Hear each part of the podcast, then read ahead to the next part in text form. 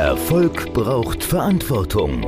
Der Podcast von und mit Udo Gast.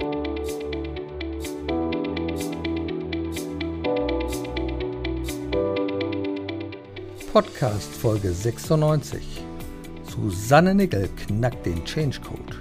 Ja, Veränderungen finden wir meist richtig doof. Auch mit dem modernen Begriff Change, da wird es nicht besser. Sollen sich doch die anderen verändern. Raus aus der Komfortzone, wie kann das gehen?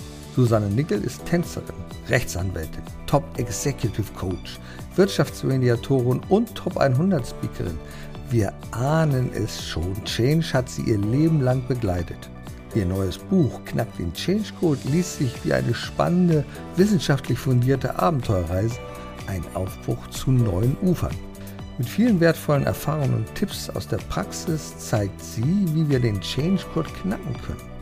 Unser Gespräch macht dabei richtig Lust auf Veränderung.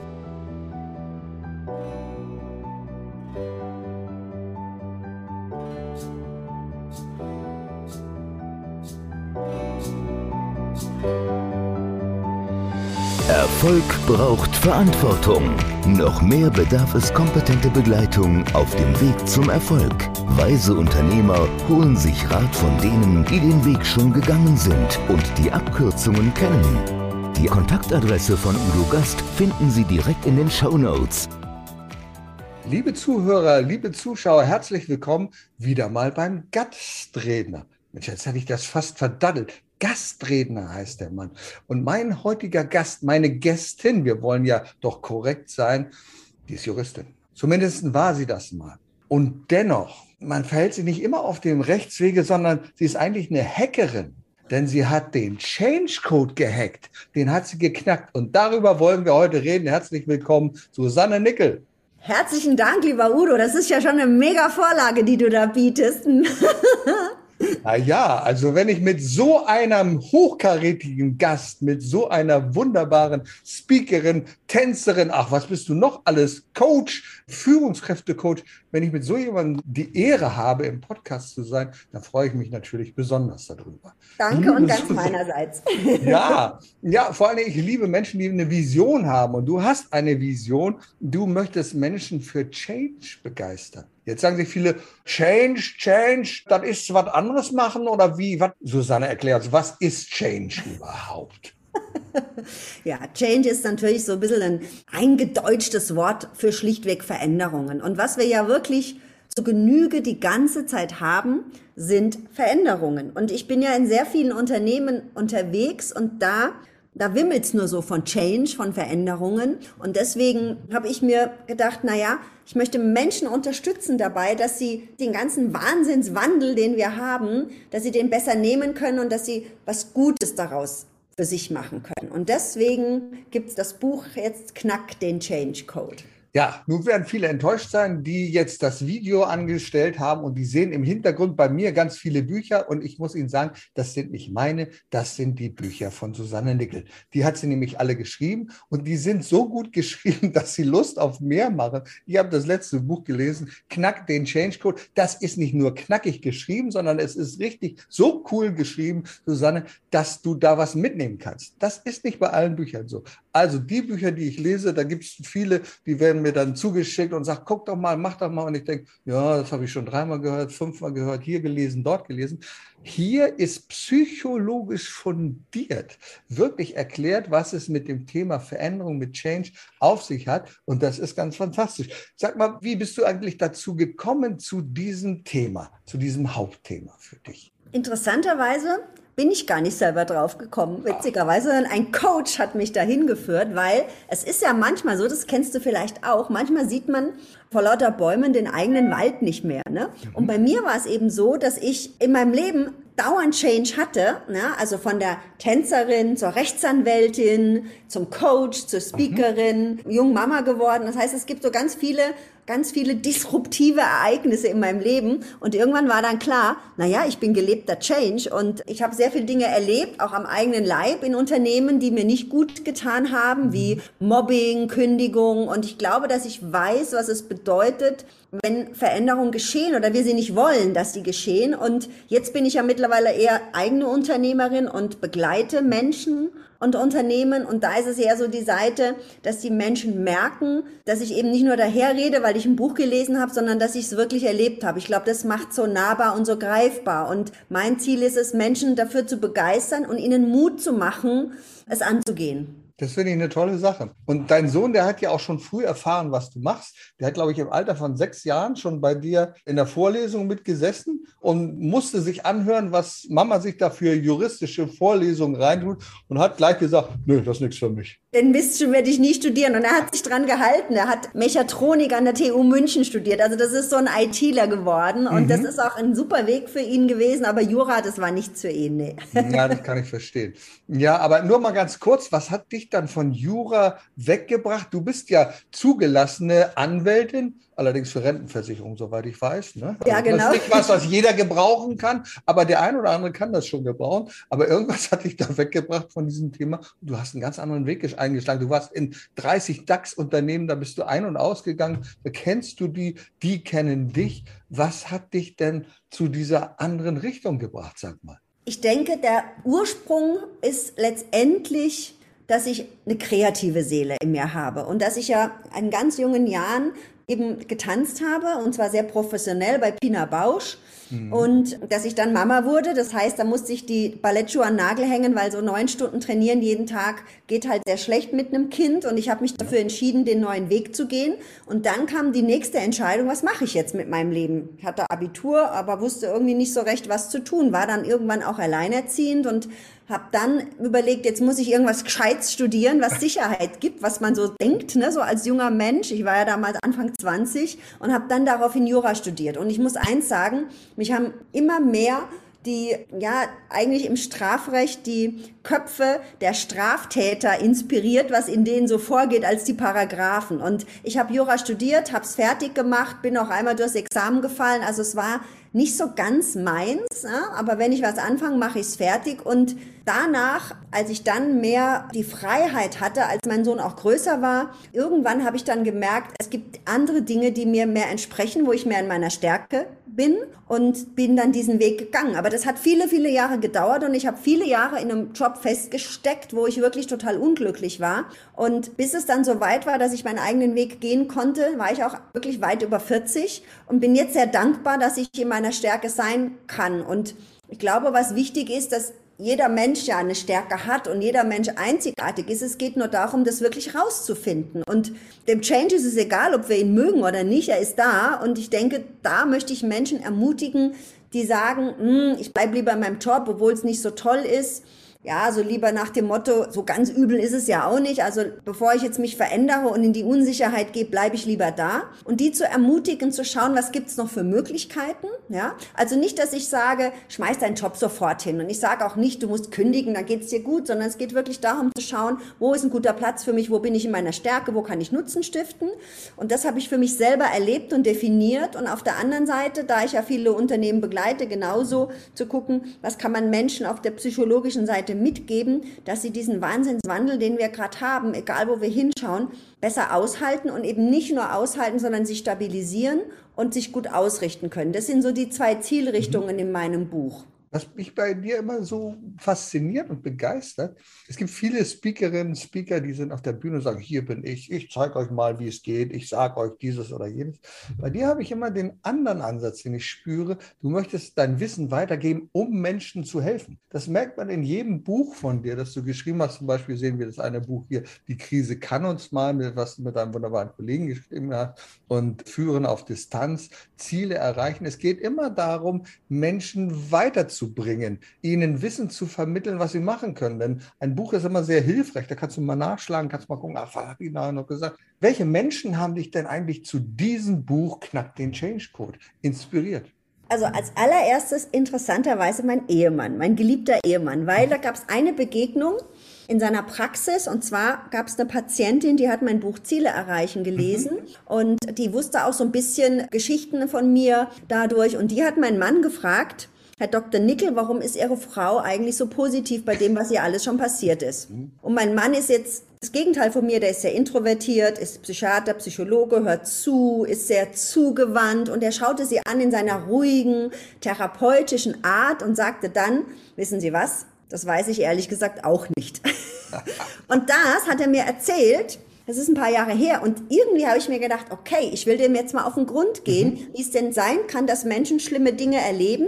Wir leben, haben ja alle unseren Rucksack mhm. auf dem Rücken, um mhm. Gottes Willen. Ja, ne? Der eine mehr, der andere weniger gefüllt. Und wie kann es sein, dass Menschen Dinge leichter nehmen, dass Menschen mit Veränderungen mitgehen ja. und den Code knacken? Und wie kann ich Menschen dabei helfen, den Code zu knacken? Und das war so die allererste Begegnung. Und dann habe ich noch ein großes Idol, ein Mensch, der mir auch sehr wichtig ist, das ist der Jens Korsen. Der hat mich auch sehr inspiriert mit seinen Büchern. Der ist ja mehrfacher Bestsellerautor, ist ein sehr weiser Mann, mittlerweile auch schon höheren Alters, rockt aber die Bühne nach wie vor mit absolut fundiertem Wissen, charismatisch, brillant. Der hat mein Buch auch gelesen und war schwer begeistert der hat mir auch eine Code gegeben für das Buch und hat gesagt, ja, also dass es wirklich sehr gut geschrieben ist, einfach und das Wesentliche der letzten 20 Jahre aus Management und Psychologie zusammengefasst. Und das hat mir dann so ein bisschen den Ritterschlag gegeben, wo ich dachte, boah, wenn Herr Korsen das gut findet, dann bin ich happy und gebe es gerne in die Welt, um andere Menschen wirklich auf ihrem Weg zu unterstützen, mhm. das Leid vielleicht etwas zu verringern, Mut zu machen, zu inspirieren und vielleicht auch einfach mal ein bisschen anders zu denken, die Perspektive mhm. zu wechseln, weil das ist ja das, was uns oftmals dann auch weiterhilft, wenn wir festgefahren in der Situation sind. Dann gibt es ja viele Menschen, die sagen, Veränderung oder Change ist doof. Warum eigentlich? Und du sagst ja, Change ist doof. Aber warum sagen so viele Menschen, Change ist doof? Also ich denke, es ist ja so, unser Gehirn ist im Prinzip eine faule Socke. Ne? Unser Gehirn will letztendlich nicht, dass wir viel Energieaufwand haben. Und wenn wir Veränderungen haben, die uns vielleicht ein bisschen challengen, sage ich jetzt mal, ja, dann ist das ein großer Aufwand. Und deswegen versuchen wir, das so wie es ist, beizubehalten in erster Linie. Und deswegen ist Veränderung für uns ein energetischer Aufwand und eine Challenge. Und natürlich mhm. gibt es auch Veränderungen, die wir mögen. Ja? Also es ist ja nicht so, dass nur Change doof ist, aber ich spreche jetzt von den, von den Veränderungen in Unternehmen, Unternehmen, neue Chefin, Fusion, Merger, Restrukturierung.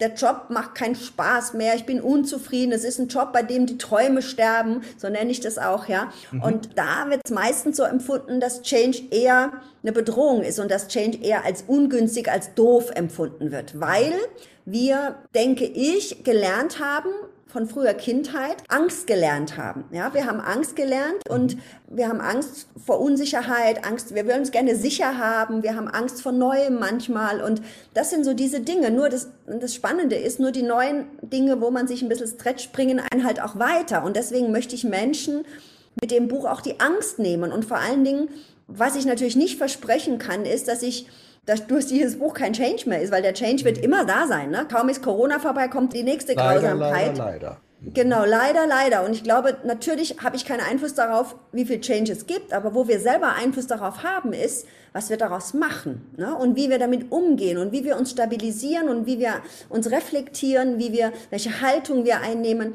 Und das möchte ich mit diesem Buch, mit sehr vielen Coaching-Tipps, psychologischen Tipps, Modellen einfach gerne den Menschen weitergeben. Und das machst du nicht nur auf eine theoretische Art, das könnte man ja machen, man könnte es ja ganz abspulen. Nein, im Gegenteil, du hast immer Personas dabei. Nicht nur Personas dabei, sondern auch lebende Beispiele. Du berichtest zum Beispiel von einer Frau Anfang 40, alleinerziehende Mutter, die auf einmal vor der riesen Herausforderung steht, die hat ihren Job verloren. Und jetzt sagt sie, um Gottes Willen, das darf mir doch gar nicht passieren. Jetzt geht doch alles den Bach runter. Und das Gegenteil passiert, oder?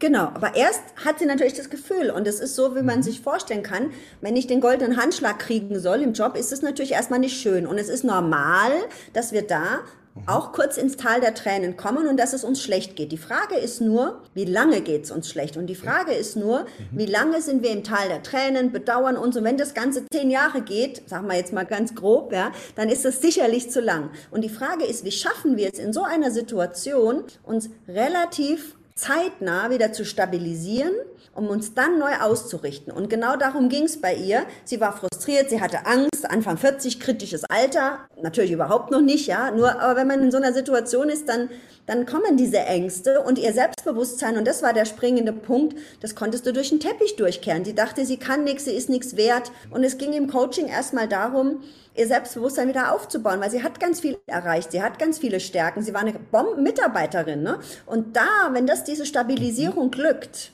und sie dann merkt, was sie kann und wieder mehr in eine gerade Haltung, in eine gute Haltung geht, dann hat sie danach, hat sie dann auch relativ schnell wieder was gefunden. Aber diese Arbeit war notwendig. Und deswegen denke ich, wenn uns was Negatives passiert, ist es normal, negativ zu handeln oder negativ damit umzugehen. Nur die Frage ist, wie schnell schaffe ich es, in eine positive Haltung zu kommen, mhm. damit es mir wieder besser geht, weil negativ ist halt nicht so günstig. Ne? Und da gibt es ganz konkrete Tipps in deinem Buch. Da gibt es ein großes Kapitel, das ist übergeschrieben, The Big Five for Change. Und ich habe das erst missverstanden, weil ich denke, aha, groß 54 Change. Ich habe das auf das Datum 27.09.1967 bezogen, habe gerechnet, 54, okay. Aber das hat da überhaupt nichts damit zu tun, sondern es geht um die großen fünf for Change für Veränderung. Erzähl uns mal drüber. Worum geht es da? Ja, also es ist so, du hast in der Tat recht, es geht um die großen fünf, die Big Five for Change. Und mhm. ich habe mir überlegt, was ist so für dieses Buch, in diesem Buch wichtig? Und zum einen mhm. gibt es ja einen Coach, der durch dieses Buch begleitet, mit vielen Tipps und, und Coaching-Übungen, weil ich sage, Umsetzung ist relevant, nicht nur Wissen, sondern Umsetzung, also wie komme ich ins Tun. Und dann gibt es ein paar Kompetenzen, die wir brauchen bei Veränderungen. Mhm. Und das sind meine Big Five. Und da habe ich mich orientiert an die Tänzerin, die quasi permanent auch Change hat, weil sie permanent neue Choreografien mhm. macht und so mhm. weiter. Und diese Big Five, angelehnt an die Tänzerin, sind mhm. quasi zum einen Leidenschaft, also eine Begeisterungsfähigkeit für das, was ich tue. Zum anderen Disziplin. Leider braucht man die natürlich auch. Ja. Dann mhm. geht es darum, flexibel zu sein. Starrheit ist der Tod von jeder Veränderung und der mhm. Tod von jeder Kreativität. Dann geht es darum, eine gute Haltung einzunehmen und das meine ich wirklich einerseits mental und andererseits auch wirklich ähm, in, körperlich. Und was auch ganz wichtig ist, was uns manchmal sehr, sehr schwer fällt, das ist die fünfte Komponente, das ist das Loslassen. Wenn ich Dinge festhalte, mhm. kann ich keinen neuen Weg gehen. Also das sind so meine großen fünf mhm. und da beschreibe ich, wie diese Kompetenzen erfüllt sein sollen und was es dann bringt im Rahmen des Buches, das ist ja eher so ein Vorkapitel, mhm. wann diese Kompetenzen gebraucht werden und welche Kompetenz ich konkret dabei da brauche, um eben wieder in eine für mich günstige Haltung zu kommen. Ja, denn alle Dinge sind ja wichtig, besonders auch Haltung und Leidenschaft, denn du hast dir quasi die Zehen blutig getanzt das ist ja etwas, also immer wieder über diesen Schmerz gehen und sagen, nein, ich mache es doch. Ich muss diese Leiden schaffen. Nur wenn ich diese Leiden schaffe, dann kann ich den Weg zum Erfolg gehen. Das ist richtig. Und da gibt es ja auch verschiedene Stufen der Leidenschaft. Du beschreibst da drei Stufen der Leidenschaft. Welche sind das? Also für mich ist das quasi eine, ich nenne das die Begeisterungsinventur. Ja, das heißt, letztendlich geht es darum zu gucken, was begeistert mich? Also es gibt mhm. ja verschiedene Arten der Veränderung. Ne? Bin ich total begeistert? Bin ich im Flow? Bin ich da absolut mit dabei? Oder ist es eher so, dass ich sage, na ja, das ist okay, ich mache es mal mit? Oder ist es sogar so, dass ich sage, oh nee, ich bin total demotiviert und mein Job macht mir eigentlich keinen Spaß mehr. Begeisterung gibt es in meinem Job so gut wie gar nicht. Und da geht es darum, dieses Pflänzchen der Begeisterung, der Kraft wieder zum Wachsen zu bringen. Ne? Wenn es jetzt nicht permanent so ist, dass ich oder öfter so ist, dass ich im Flow bin, weil Begeisterung natürlich eine gewisse Kraft hat und wir brauchen, um uns zu verändern, nicht nur unseren Kopf, nicht nur die Ratio, sondern die Emotio. Wir brauchen Emotionen und deswegen ist Begeisterung so wichtig. Und wenn es jetzt wirklich so ist, dass ich da ein bisschen rumdümple und mein Job mir keine große Freude bereitet, das so Leute habe ich auch schon mal im Coaching, mhm. da schauen wir dann, wo ist denn Begeisterung vielleicht im Privatleben vorhanden? Es gibt Menschen, die haben tolle Hobbys, damit die Augen mal wieder strahlen, weil Begeisterung zieht Begeisterung an. Und deswegen ist es so wichtig, sich dessen klar zu werden und auch zu gucken, okay, will ich das so weiter und was kann ich tun, um ein bisschen mehr in die Begeisterung, um meine Begeisterungsfähigkeit quasi wieder zu stärken. Aber aller Begeisterung braucht es natürlich auch einen ganz wesentlichen Aspekt und das ist die Disziplin. Die hast du ja auch beschrieben, weil häufig erlebe ich das auch, dass Klienten zu mir kommen und sagen, nee, nächste Woche mache ich das. Ich mache das nächste Woche. Ja, okay, nächste Woche. Und dann frage ich 14 Tage später, ja, ach nee, ich, da kam immer wieder was dazwischen. Also wir brauchen ja Zeiten, um unsere Gewohnheiten zu verändern. Da gibt es ja äh, unterschiedliche Studien. Die einen sagen was von 21, die anderen sagen was von 60 oder ich glaube 66, 66 Tage, 66. die neueste, ja genau. Es geht, glaube ich, um die Gewohnheiten. Ne? Genau, es geht um Gewohnheiten, weil was natürlich mhm. passiert, wenn wir was Neues tun sollen, mhm. dass es erstmal ungewohnt ist, ne? dass es quasi ein Stretching ist. Und deswegen brauchen wir auch die Disziplin, weil allein die Begeisterung, die Begeisterung feuert es an und die Disziplin hilft mir durchzuhalten. Und ich schreibe aber auch, und das habe ich selber erlebt, Disziplin am falschen Ort ist natürlich total schädlich. Deswegen okay. ist es immer wichtig zu gucken, sind mhm. die Ziele, ist das Ziel, was ich habe, ist es gut für mich? Will ich das wirklich, wirklich? Und dann ist Disziplin hilfreich. Und es klingt immer so ein bisschen mit Disziplin, ich nenne das dann auch gern sexy Disziplin, ja, weil wenn ich begeistert bin, fällt es mir vielleicht auch ein bisschen leichter, dann diszipliniert zu sein. Und erfolgreiche Menschen unterscheiden sich von erfolglosen, denke ich, dass sie scheitern und dass sie mit Scheitern umgehen können und dass sie dennoch weitermachen und diszipliniert dranbleiben. Ich glaube, das ist ein ganz, ganz wichtiger Aspekt. Obwohl ich mir klar bin, dass Disziplin eher nach Zahnarztbesuch und Wurzelbehandlung klingt, weiß ich aber, dass es wichtig ist. Und wenn ich was habe, wofür ich brenne, fällt es mir natürlich auch leichter, eine gewisse Disziplin und ein Durchhaltevermögen an den Tag zu legen. Und Zahnarzt ist ein gutes Beispiel, weil es geht immer darum, wie nehme ich den Zahnarzt wahr. Ich war gestern beim Zahnarzt, weil ich ganz regelmäßig zur Prophylaxe gehe. Und ich sagte, ich freue mich drauf. Warum freue ich mich drauf? Weil dieser Zahnarzt etwas macht, das ich in keiner anderen Zahnarztpraxis wahrgenommen habe. Der nimmt nämlich den Zeitgeist auf und er arbeitet mit Change. Und zwar, wenn du dort sitzt auf diesem Stuhl, guckst nach oben, dann findest du einen riesen Bildschirm. Und auf diesem riesen Bildschirm läuft dann während der Prophylaxebehandlung, weil die technische Assistentin, die das macht, die kann nicht die ganze Zeit quatschen mit dir. Du kannst ja auch nicht quatschen. Und gestern war es ein wunderbarer Film über die Unterwasserwelt. Also fand ich so toll. Wir haben auch schon Helene Fischer gehört. Das ist nicht jedermanns Sache, nicht jedermanns Geschmack, aber es ist einfach toll. Und ich finde, die Art und Weise, wie dort herausfinden, wie Change gelebt wird, ist toll. Ich gehe gerne zum Zahnarzt. Ja. Also das muss ich so sagen. Und der Zahnarzt ist auch ein gutes Beispiel, weil wenn mhm. wir nämlich nicht zum Zahnarzt gehen, regelmäßig, mhm. was passiert dann? Dann gibt es nämlich ein Problem unter Umständen. Wenn wir ja, aber regelmäßig ja, gehen mhm. und uns Zahnreinigung etc., wenn wir das tun, dann funktioniert das Ganze auch und dann gibt es keinen Schrecken. Also das ist mhm. auch nochmal ein ganz wichtiger Aspekt, eine Regelmäßigkeit auch in der Vorsorge und in der Selbstfürsorge einzuplanen wir Menschen brauchen ja in solchen Dingen immer möglichst einfache Modelle, wo wir was einordnen können. Du hast ein sehr einfaches und eingängiges Modell entwickelt. Da zeichnen wir also hier eine Linie und dann zeigen wir da eine Linie. Dann haben wir nämlich vier Quadranten und das ist dein Change-Modell. Was gibt es über diese vier Quadranten zu sagen? Naja, ich hatte mir überlegt, was passiert, wenn wir, wenn wir Change haben. Es gibt mhm. ein negatives Ereignis beispielsweise und wir reagieren negativ. Ja?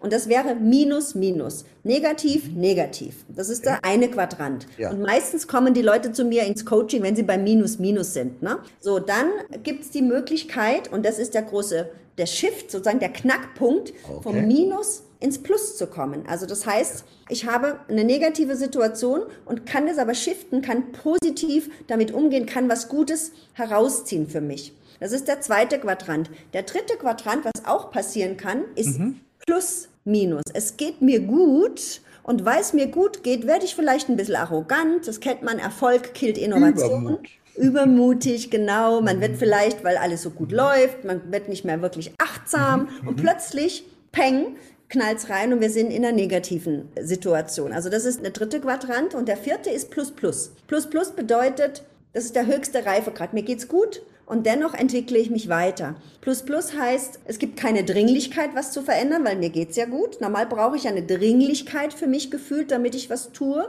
Und bei Plus Plus geht's nur um eine intrinsische Motivation, was zu tun. Also bei mir zum Beispiel war es so, in der Corona-Pandemie hatte ich ein super Jahr, weil ich sehr stark auf Online umgestiegen bin. Es lief alles wunderbar. Mhm. Und dann habe ich mir trotzdem überlegt, was brauchen jetzt die Kunden? Was gibt's für die Märkte, die ich bediene? Was ist da wichtig? Und dann kam mir in den Sinn, naja, jetzt habe ich meine Technik, ich kann eigentlich weltweit streamen, also Englisch, Englisch zu verbessern. So habe ich mich dazu entschieden, im Plus ins weitere Plus zu gehen und englische Keynotes anzubieten, was dazu führt, da ich kein Native Speaker bin, dass ich natürlich Englisch verbessere, dass ich mhm. Englisch Kurse gemacht habe, dass ich eine englische Keynote inszeniert habe. Und wenn ich einen Termin hatte für die Keynote, habe ich immer ganz fleißig mhm was getan und wenn es dann keine Keynote gab, habe ich es wieder schleifen lassen. Deswegen Plus Plus bedeutet, du ja. brauchst eine intrinsische Motivation, ja. um es zu tun. Und es ist so der höchste Reifegrad, auch für Unternehmen, wenn es uns gut geht, trotzdem zu schauen und dafür Sorge zu tragen, dass es so bleibt oder dass wir achtsam sind. Und damit meine ich nicht, und das ist vielleicht noch wichtig, das möchte ich gerne noch ergänzen, man könnte ja meinen, bei Plus Plus heißt immer höher, weiter, schneller, besser. Das meine ich nicht, sondern ich meine damit auch, achtsam zu sein und zu schauen, was tut mir gut, wo bin ich in meiner Stärke und wie kann ich wirklich schauen, was jetzt der nächste Schritt ist, ohne immer nur von einem Ziel zum nächsten zu hetzen. Das habe ich in dem Buch auch erwähnt, weil nicht, dass der Eindruck entsteht, wir müssen immer nur peitschen und weiter. Ja. Ja, und schauen ist ein sehr gutes Stichwort, denn wir schauen ja unterschiedlich auf unsere Situation. Wir schauen hier und da und dort und du hast eine wunderbare Geschichte da drin. Und da bitte ich dich, die mal zu erzählen, die Geschichte von den fünf Männern. Da geht es nämlich um die Perspektiven. Ah, ja, die liebe ich total. Die habe ich kennengelernt, als ich das Studium der Wirtschaftsmediation mhm. gemacht habe. Da geht es nämlich auch um Veränderungen und Konflikte. Und es sind fünf weise Männer, die sollen einen Elefanten untersuchen. Die sind mhm. aber blind, diese fünf Männer. Die sind zwar weise, aber blind. Und jetzt hat jeder quasi ein anderes Körperteil, weil der Elefant ist ja recht groß, was er untersucht. Ja? Und das Spannende ist, dass natürlich derjenige, der am Schwanz des Elefanten steht, der sagt, das ist ein Pinsel. Der andere, der am Ohr steht, der sagt, das ist, beim Ohr weiß ich jetzt gar nicht genau. Also ja, der das war die Bein, Fahne, das ist, glaube ich, eine Fahne, ne? Die Fahne, genau. Bei den Beinen, der denkt, das ist ein Baum, ja. Also so ist es quasi, dass jeder aus seiner Perspektive etwas wahrnimmt und sagt, er hat recht. Ja. Weil für ihn ist es die richtige Perspektive. Und genau das ist der Punkt. Das Gesamtbild erschließt uns nur, wenn wir einen Schritt zurückgehen und gucken, was ist denn überhaupt das Gesamtbild? Und dazu sind die natürlich in dem Moment nicht in der Lage. Und was passiert in solchen Momenten? Wir sagen, wir haben Recht und dadurch entsteht Streit und dadurch entsteht ein Konflikt. Und deswegen mag ich diese Metapher der fünf blinden Weisen und des Elefanten sehr gerne, um klarzumachen, es ist immer mal wichtig, die Perspektive zu wechseln und zu schauen, ja, ist es denn wirklich ein Baum oder ist es was ganz anderes, ne? Ja, und oft ist es so, wenn wir gerade an den beruflichen Kontext denken, da sind wir in einem Job drin und sagen, ah, den mache ich halt und ja, nee, ich muss ja auch mein Geld verdienen und so. Wir gehen dann diese Karriereleiter nach oben und sagen, ja, oh Mensch, das könnte ich noch vielleicht, ja, ich könnte den Vorsitz hier von der Buchhaltung übernehmen. Und du hast gesagt, ja, überleg doch mal, steht deine Karriereleiter überhaupt an der richtigen Wand? Was will das uns denn sagen? Naja, das ist eine eigene Erfahrung. Ich war viele Jahre in einem Unternehmen, wo ich schlichtweg falsch war. Im Sinne von falsch, im Sinne von, da konnte ich nicht meine Stärken richtig leben, da habe ich auch von meinem Wertesystem nicht so richtig hingepasst. Ich bin jetzt eher jemand, der sehr freiheitsliebend ist, der sehr dynamisch ist. Das Unternehmen war eher konservativ. Ne? Es gibt ganz viele Menschen, die sich in dem Unternehmen super wohlfühlen. Und ich dachte in dem Moment, als ich da war, Gut, ich war auch noch relativ jung und hatte meinen Sohn und brauchte das Geld. Ich dachte mich, ich mhm. muss mich nur mehr anstrengen, dann wird das schon. Und das hat aber nicht funktioniert. Und da habe ich dann irgendwann gemerkt, und das hat viele Jahre gedauert, dass meine Karriereleiter nicht an der richtigen Wand steht. Da kann ich mich noch so anstrengen. Das funktioniert nicht. Die Leiter kannst du verschieben, die Wand nicht. Und da habe ich so ein paar Fragen entwickelt, eben wie die mhm. Montagsfrage, Sonntagabend, mhm. du denkst an deinen Job, kriegst mhm. du schon Bauchschmerzen für Montag, mhm. ne? Die Cheffrage, bist du zufrieden, wie dein Chef, deine Chefin dich führt? Dann die Kundenfrage, bist du mit deinen Kunden zufrieden? Kollegenfragen mit deinen Kolleginnen, mit deinen Kollegen, passt das überwiegend, ja? Mhm. Dann die Kulturfrage, passt du zu den Werten des Unternehmens? Matcht das sozusagen dieser Cultural Fit? Und die letzte Frage ist, machst du deinen Job überhaupt gerne sozusagen, ja? Und wenn diese, diese Fragen mhm. nicht überwiegend mit Ja beantwortet werden, was bei mir damals nicht der Fall war, dann ist es ganz klar, dann steht die Karriereleiter nicht an der richtigen Wand. Und dann geht es darum, die Leiter zu verschieben und zu gucken, wo passe ich besser hin mit meinen Stärken. Und das ist alleine das, weil das Spannende ist, zu mir sagen dann auch schon mal Führungskräfte, oh je, wenn meine Leute den Leitercheck machen, dann gehen die vielleicht danach. dann sage ich, ja, dann lass sie doch bitte ziehen. Dann kommen Echt? endlich welche, die in ihrer Stärke sind und die das richtig machen. Da referiere ich auch auf Netflix, die ja eine sehr gute Kultur diesbezüglich entwickelt haben. Ne? Mhm. Und das ist ein Punkt, wo ich denke, ja, es ist wichtig, zu gucken, wo ist mein Mitarbeiter, meine Mitarbeiterin in ihrer Stärke, in seiner Stärke, was kann der wirklich für Nutzen stiften. Wenn es so gar nicht passt, dann ist es doch besser, man trennt sich im Guten voneinander oder man wechselt die Abteilung. Es gibt ja tausend Möglichkeiten heutzutage und findet Menschen, die wirklich in ihrer Stärke sind und die das, was sie tun, überwiegend gerne tun. Und darum geht's schlichtweg.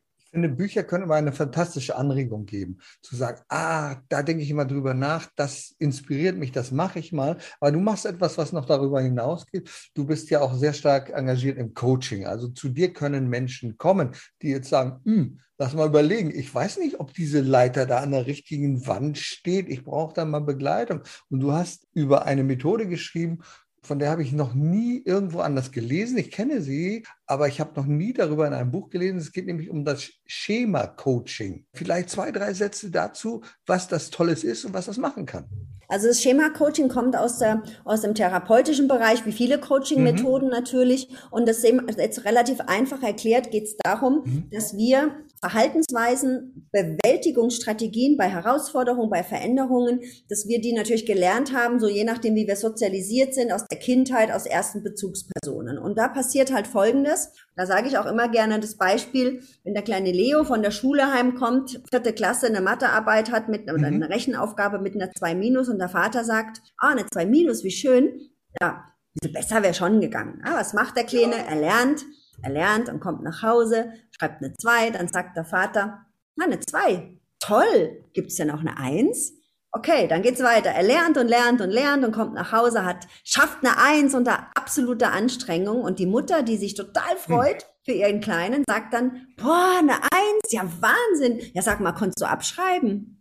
Das ist ein echtes Beispiel. Und das Spannende ist, was passiert mit diesem Kind? Dieses oh, Kind erlebt, ja, ja, wenn ich leiste, werde ich geliebt. Und das sind dann mhm. quasi die, die Erwachsenen, die dann in die Arbeit sich flüchten. Das ist eine Bewältigungsstrategie letztendlich, um Anerkennung zu bekommen. Und das Schema Coaching unterscheidet zwischen drei Bewältigungsstrategien. Das eine ist die Flucht. Fliehen mhm. kann ich in die Arbeit, fliehen kann ich wenn ich zu viel Fernseh schaue. Es geht immer um Übermaß. Ne? Und da diskutiere ich dann auch ganz oft mit meinen Coaching-Klienten, ist es ein normales Maß oder ist es eher schon im Übermaß? Ja? Mhm. Dann gibt es das zweite, ist die Überkompensation, der Kampf. Ja? Also das heißt, wenn ich perfekt sein will und alles kontrollieren will und die Beste oder der Beste immer permanent sein will, das ist der Kampf. Und das dritte dann ist eben, das ist das Freeze, das heißt die Erstarrung. Will heißen, ich denke, ja, das Leben ist schlecht, mich trifft's halt immer. So ist es nun mal. Und diese drei Bewältigungsstrategien zeigen sich bei Veränderungen immer in verschiedenen mhm. Gewändern sozusagen. Und es geht darum zu schauen, und das kann man sehr gut mit dem Schema Coaching. Es geht darum zu schauen, welche Bewältigungsstrategie ist bei mir vorherrschend? Ist sie günstig oder nicht günstig? Und wenn sie nicht günstig ist, wenn sie mich vielleicht von meinen Zielen abhält, wenn sie mich schwächt, dann geht es darum, die zu verringern, die Bewältigungsstrategie. Ne? Weil die war vielleicht wichtig.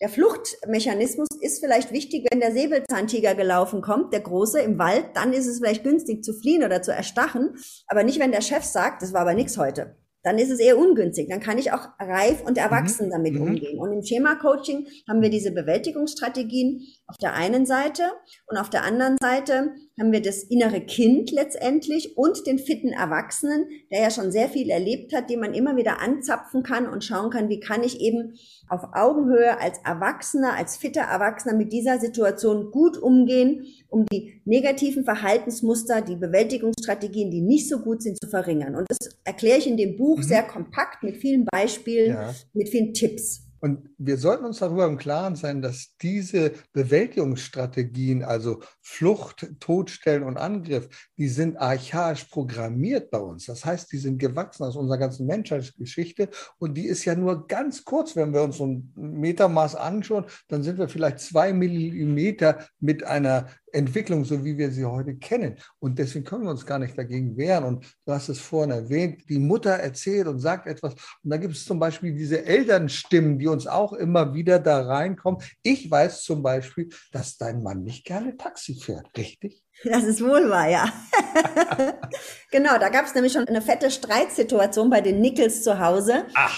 Genau, wenn wir Opernkarten hatten, das mhm. ist jetzt schon eine Weile her, das war vor Corona. Mhm. Und die Oper, in München ist es so, dass du die dass du, wenn du Opernkarten hast, kostenlos Münchner Verkehrsbetriebe, also U-Bahn mhm. fahren darfst, ja. Und mein Mann ist jemand, der sagt, wenn das inkludiert ist, dann fahr mal U-Bahn. Jetzt bin ich aber aufgetackelt und habe hohe Schuhe an, vielleicht ein schönes Kleid. Dann ja. will ich natürlich Taxi fahren, nicht U-Bahn. Und da streiten wir dann auf Teufel komm raus wegen 12,50 Euro. Also wir haben gestritten. Und mhm. das Spannende ist, wenn, da sind wir wieder bei einem Punkt angekommen, wenn wir über die Sachebene streiten, also über die 12,50 Euro, dann ist die Frage, wer hat jetzt Recht? Ja, Und es wird, wenn fünf Leute anders beurteilen. Ich kann sagen, ich habe recht, mein Mann sagt nur, er hat recht. Wo ist das Recht letztlich, ja? Und genau das ist der Punkt. Da finden wir keine Lösung. Das entzweit uns. Wenn wir aber schauen, was für Bedürfnisse stecken dahinter? Um was geht's denn dem anderen wirklich? Warum ist es ihm so wichtig, U-Bahn zu fahren oder Taxi? Ja? Und da habe ich dann eben herausgefunden, dass mein Mann aus einer Familie kommt, da fährt man kein Taxi. Und jetzt ist es so, dass seine Mama und seine Eltern schon längst gestorben sind und trotzdem mhm. gibt es diese Stimmen in ihm aus der Kindheit assoziiert, das tut man nicht. Und jetzt ist mein Mann mittlerweile auch jemand, der ist ein ist Psychiater, ist Psychologe, hat eine gut laufende Praxis. Also er könnte sich die 12,50 Euro mhm. in der Tat leisten, aber darum geht's gar nicht. Es geht nicht um den Betrag, es geht um diese Muster, um diese ähm, Sätze, diese kritischen Stimmen. Das ist eine, eine kritische Stimme, den Kritiker, der da ist. Und da geht's dann darum zu schauen, okay, und wie können wir uns trotzdem annähern? Und wenn ich nicht weiß, dass es diese Stimme bei ihm gibt, sondern wenn ich denke, ich bin es dem nicht wert, dass er mit mir mhm. Taxi fährt, dann wird der Streit immer schlimmer. Der liebt mich nicht, dann geht's los und so weiter. Ne? Und wenn ich aber merke und durch Fragen, und das ist dann wieder das Zugewandtsein und die Fragen zu stellen, wenn ich rausbekomme, da gibt es einen Hintergrund. Der mhm. Hintergrund ist, man tut das nicht, dann kann man versuchen, Lösungen zu finden. Dann kann man sagen, wir fahren mal Taxi, wir fahren mal U-Bahn, so haben wir es auch dann letztendlich gemacht. Ne? Weil es ist ja nicht so, dass einer nur Recht hat. Und da, denke ich, ist dann die Kooperation machbar. Und bei ganz vielen Veränderungen geht es genau darum, eben nicht in den Konflikt zu gehen, sondern versuchen, Lösungen zu finden. Also, liebe Zuhörer, liebe Zuschauer, Sie merken schon, wir können stundenlang über dieses Buch sprechen sprechen, weil da so viel drin ist. Aber die Leute sollen es ja auch lesen, oder? Sie dürfen es ja lesen. Ne? Die dürfen es lesen, die sollen es bestellen. Gibt es das schon? Ist es schon auf dem Markt äh, direkt? Ja, natürlich. Es gibt ah. auf Amazon kann man es bestellen. Okay. Es gibt es als mhm. Kindle und ich fände es natürlich sensationell schön, wenn es die Zuhörer und Zuschauer kaufen. Und ah, wir packen es in die Shownotes. Wir packen den Link in die Shownotes rein. Wir packen den rein und ich freue mich auch über Feedback natürlich, ja. Ja, und was ganz wichtig ist, das finde ich immer, nicht nur ins Bücherregal, solche Dinge kann man aufblättern und kann darin lesen. Man muss nicht alles gleich lesen, aber wenn man es liest und findet es gut, darf man auch auf Amazon eine Rezension schreiben. Also das ist auch kein Hinderungsgrund, denn ich sag mal, wenn es wirklich gut ist, dann ist es toll, wenn man auch sagt, es ist gut und mir hat es geholfen. Jetzt lass uns mal noch ganz so zum Schluss auf etwas gehen, ja, die Leute sagen, Veränderung, das ist doof, das gelingt sowieso nicht. Was sind denn die Voraussetzungen für einen gelungenen Change, für eine gelungene Veränderung? Also ich habe in meinem Buch auch verschiedene Voraussetzungen benannt und ich mhm. denke, was zum einen wichtig ist, ist, dass wir ein gutes Ziel haben. Ja, okay. also wenn ich kein gutes Ziel habe, wenn ich auch kein eigenes mhm. Ziel habe, dann erfülle ich in der Regel die Ziele anderer. Und wenn ich in einem Unternehmen arbeite, dann sollte ich das Ziel auf jeden Fall mittragen können. Ja, das ist das mhm. eine. Das andere ist, dass es meinen Werten entspricht, die Veränderung. Also das heißt, wenn eine Umstrukturierung zum Beispiel ist, dann ist es wichtig, dass ich von meinem Wertesystem das auch mittragen kann. Das ist ganz wichtig. Was noch wichtig ist, ist eine Dringlichkeit zu fühlen. Mhm. Also das heißt, wenn es keine Dringlichkeit gibt, dann fällt es uns wahnsinnig schwer, uns zu verändern. Mit einer mhm. Dringlichkeit geht es schnell. Und wenn ich jetzt Führungskraft bin, dann ist es meine Aufgabe, diese Dringlichkeit zu vermitteln, warum und weswegen wir uns verändern sollen. Also sind jetzt drei Dinge, die beschreibe ich auch anhand mhm. von vielen Geschichten. Und es gibt natürlich noch ein bisschen mehr, aber das erfahren Sie dann in meinem Buch. Und ich weiß, da gibt es noch was richtig Wertvolles, weil der eine oder andere wird sich jetzt vielleicht fragen, oh, bin ich überhaupt schon so weit? Passt das bei mir? Kann ich schon Veränderungen? Das kann man testen. Das kann man testen. Da gibt es nämlich ein Ready for Change Test exklusiv im Buch. Ne? Da macht man ja heute mit dem Barcode, da klickt man drauf und ruckzuck ist man drin und kann sehen, wie geht das.